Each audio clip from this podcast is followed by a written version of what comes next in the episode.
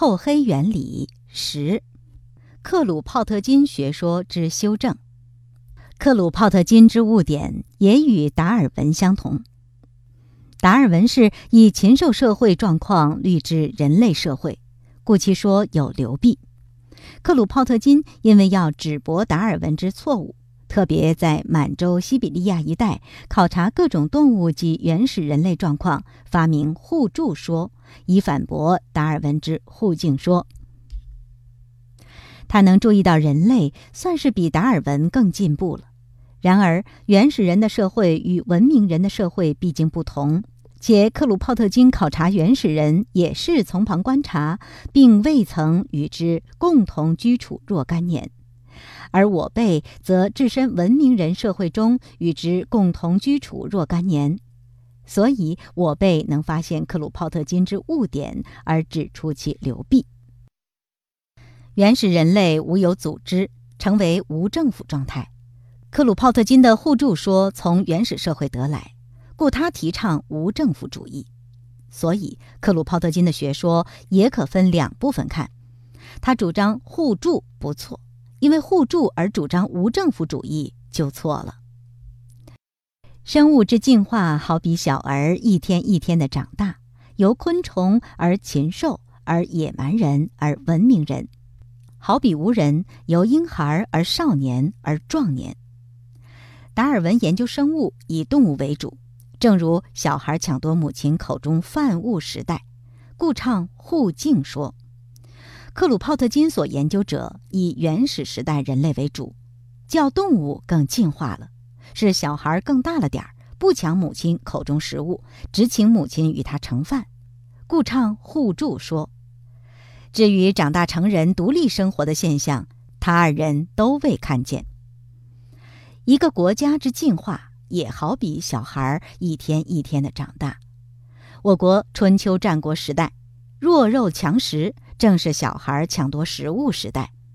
后来进化了，汉气猪牙，是母亲分饭与他吃，他都不要。再进化到了明初，郑和下西洋，各国纷纷入贡，希望得到中国的赏赐，这是穷亲友来告代，慨然给予。再进化到了明纪和清朝，把蛮夷之地改土归流，每年还要倒贴若干金钱，等于做慈善事业，把贫人子弟收来，给以衣食、严师训读一般。我国进化程度历历如绘。西洋开化比我国迟两千多年，其进化才至我国春秋战国时代，故其弱肉强食与我国春秋战国极相似。而达尔文之互敬说遂应运而生。要防小孩抢夺食物，不得不用专制手段，故墨索里尼之治意大利，希特勒之治德意志，与商鞅治秦绝嗣，而皆收同一之效果，因其为同一时期之产物故也。秦始皇统一六国了，仍复厉行专制，二世而亡，这是世界更进化了。等于身体长大了，再穿小孩衣服，不得不破裂。文景之治，正上宽大，号称治治，这是儿子长大了，父母不加干涉，他能独立成为好人。后来历代常有变乱，这是儿子长大成人，父母过于放纵，遂日流于非的缘故。然因其日流于非，而遂欲以待婴孩之法待长大成人之儿子，则又不可。故今之治国者，如模仿墨索里尼和希特勒，直是施法商鞅，反吴国与春秋战国时代，是为违反进化，是为开倒车。今人每为我国无三人以上之团体，很抱悲观，这未免误解。无三人以上之团体，正是人人能独立之表现。此时，如用达尔文之互敬主义以治国，则是把人民当怀中小儿，常常防他抢母亲口中食物，这是不可的；如用克鲁泡特金之互助主义以治国，则是把人民当如才能吃饭之小儿，需母亲与之盛饭，这也是不可的。今即长大成人矣，无三人以上之团体，人人能独立矣。故此时治国者当采用合力主义。譬如射箭，悬出一箭垛，支支箭向同一支箭垛射去，是之为合力。我国无三人以上之团体，当采用此种方式。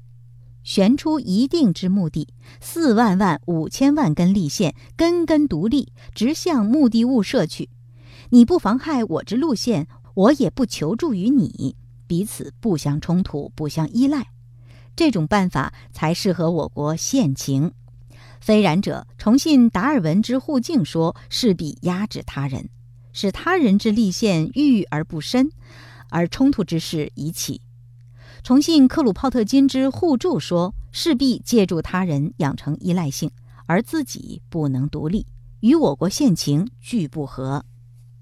达尔文说，互敬为人类天性，而他自己不与合理式竞争，这条公例算是他自己破坏了。克鲁泡特金说，互助为人类天性，这条公例也是克鲁泡特金自己破坏了的。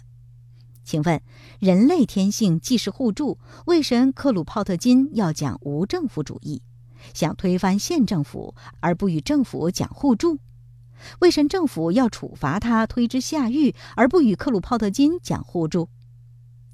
有了这种事实，所以克鲁泡特金的学说也不能不加以修正。古人云：“不识庐山真面目，只缘身在此山中。”故考察事物，非置身局外，不能得其真相。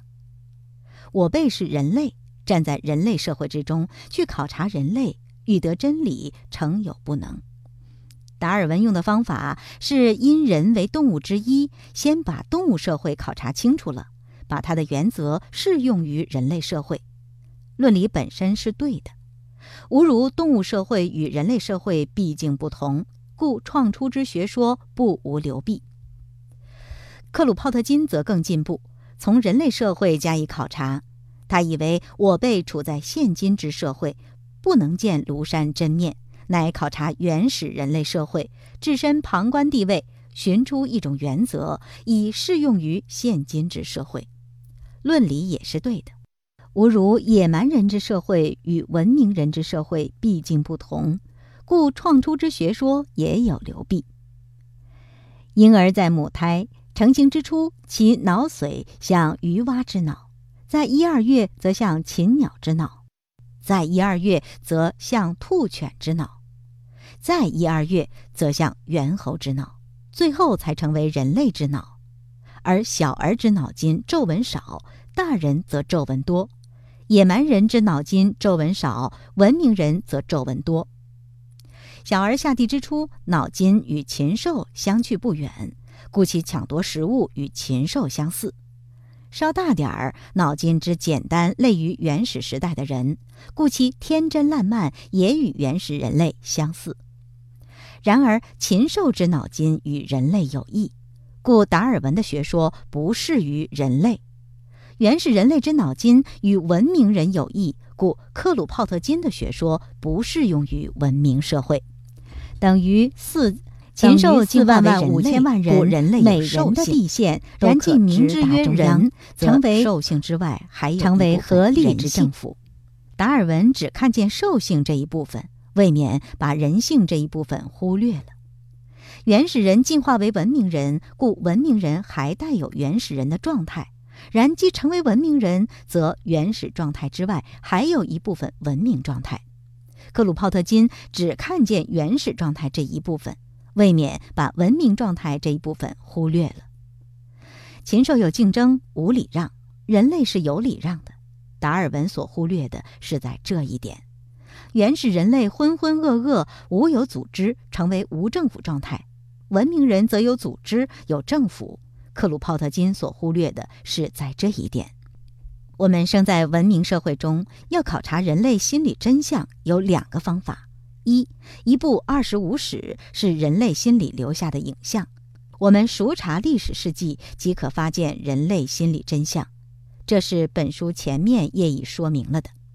二，凡物体每一分子的性质与全物体的性质是相同的，社会是积人而成的，人身是社会之一分子。我们把身体之组织法运用到社会上，一定成为一个很好的社会。治国采用互敬主义有流弊，采用互助主义也有流弊，必须采用合力主义。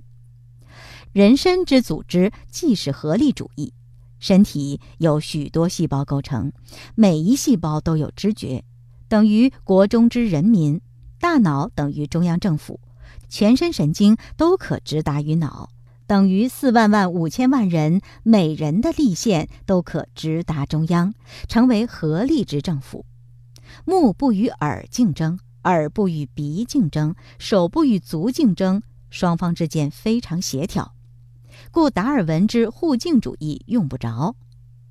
目不需耳之帮助而能视，口不需鼻之帮助而能言，手不需足之帮助而能直持，各个独立自由表现其能力。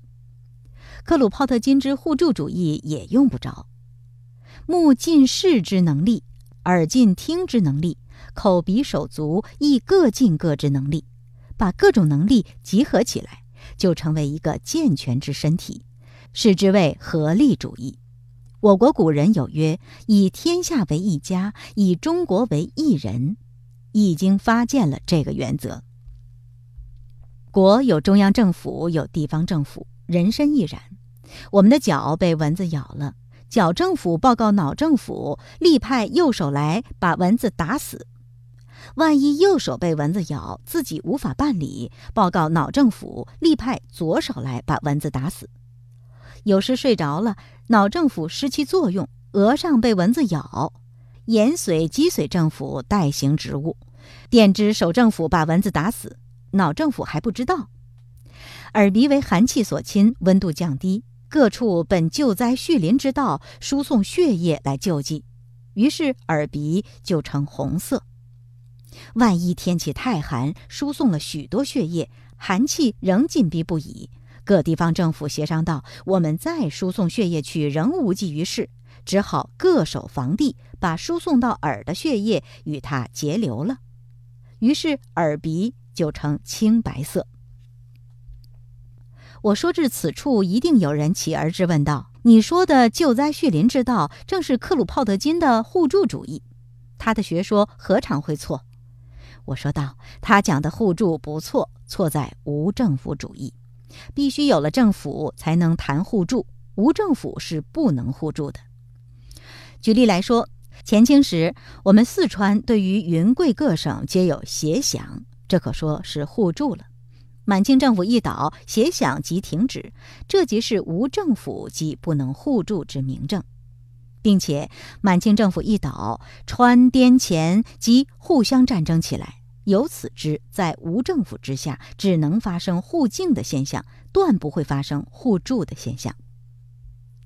人身有中央政府，有省县市区各种政府，脑中记忆的事都由各政府转报而来，各政府仍有档案可查。使催眠术的人是蒙蔽了中央政府。在省县市区政府调阅旧卷，所以人在催眠中能将平素所做之事说出，而醒来时又全不知道。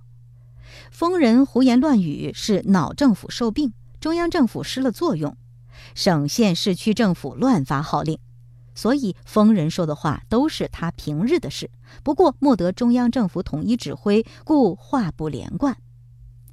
夜间做梦是中央政府休职，各处政府的人跳上中央舞台来了。人一醒，中央政府复职，他们立即躲藏。有时中央政府也能察觉，故梦中的事也能略记一二。我们可以说，疯狂和做梦都是讲无政府主义的。古来亡国之时，许多人说要死节，急到临头，忽然站立退缩。因为想死结是出于理智，从脑中发出，是中央政府发的命令；站立退缩是肌肉收缩，是全国人民不愿意。文天祥一流人从容就死，是平日例行军国民教育，人民与中央政府业已行动一致了。许多人平时讲不好色，及至美色当前又情不自禁，因为不好色是脑政府的主张。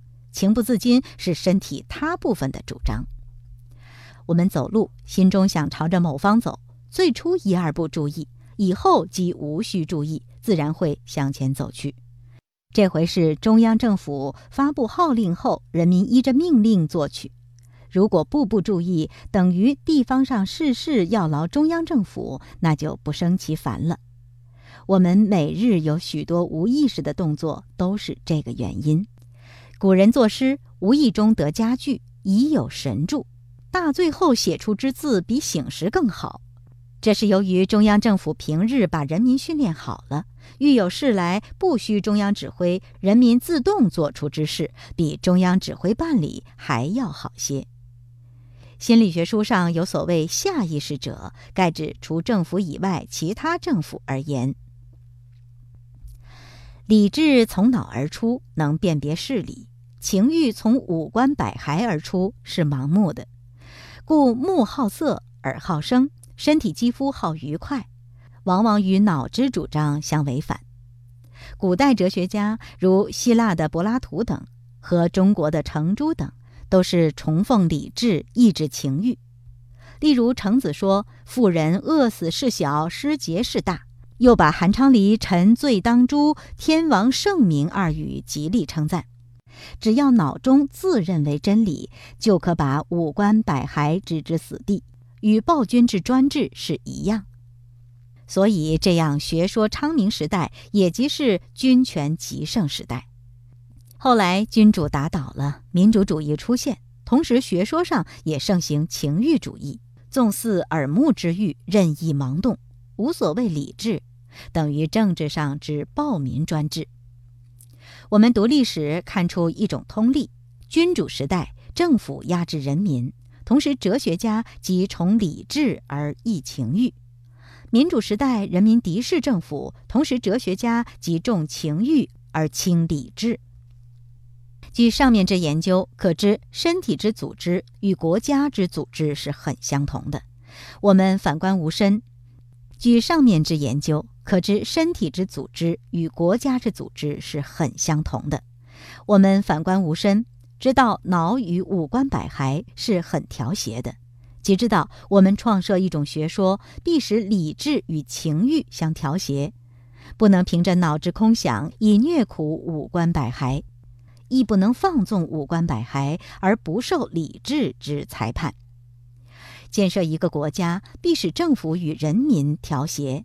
不能凭着脑政府之威力压制人民，而为人民者亦不能对政府取敌视行为。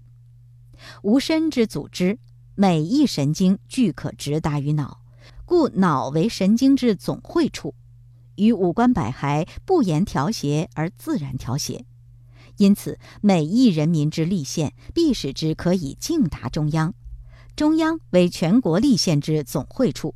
政府与人民不用调协而自然调协，能这样的办理即是合力主义，才可以就达尔文和克鲁泡特金两说之弊，而与天然之理相合。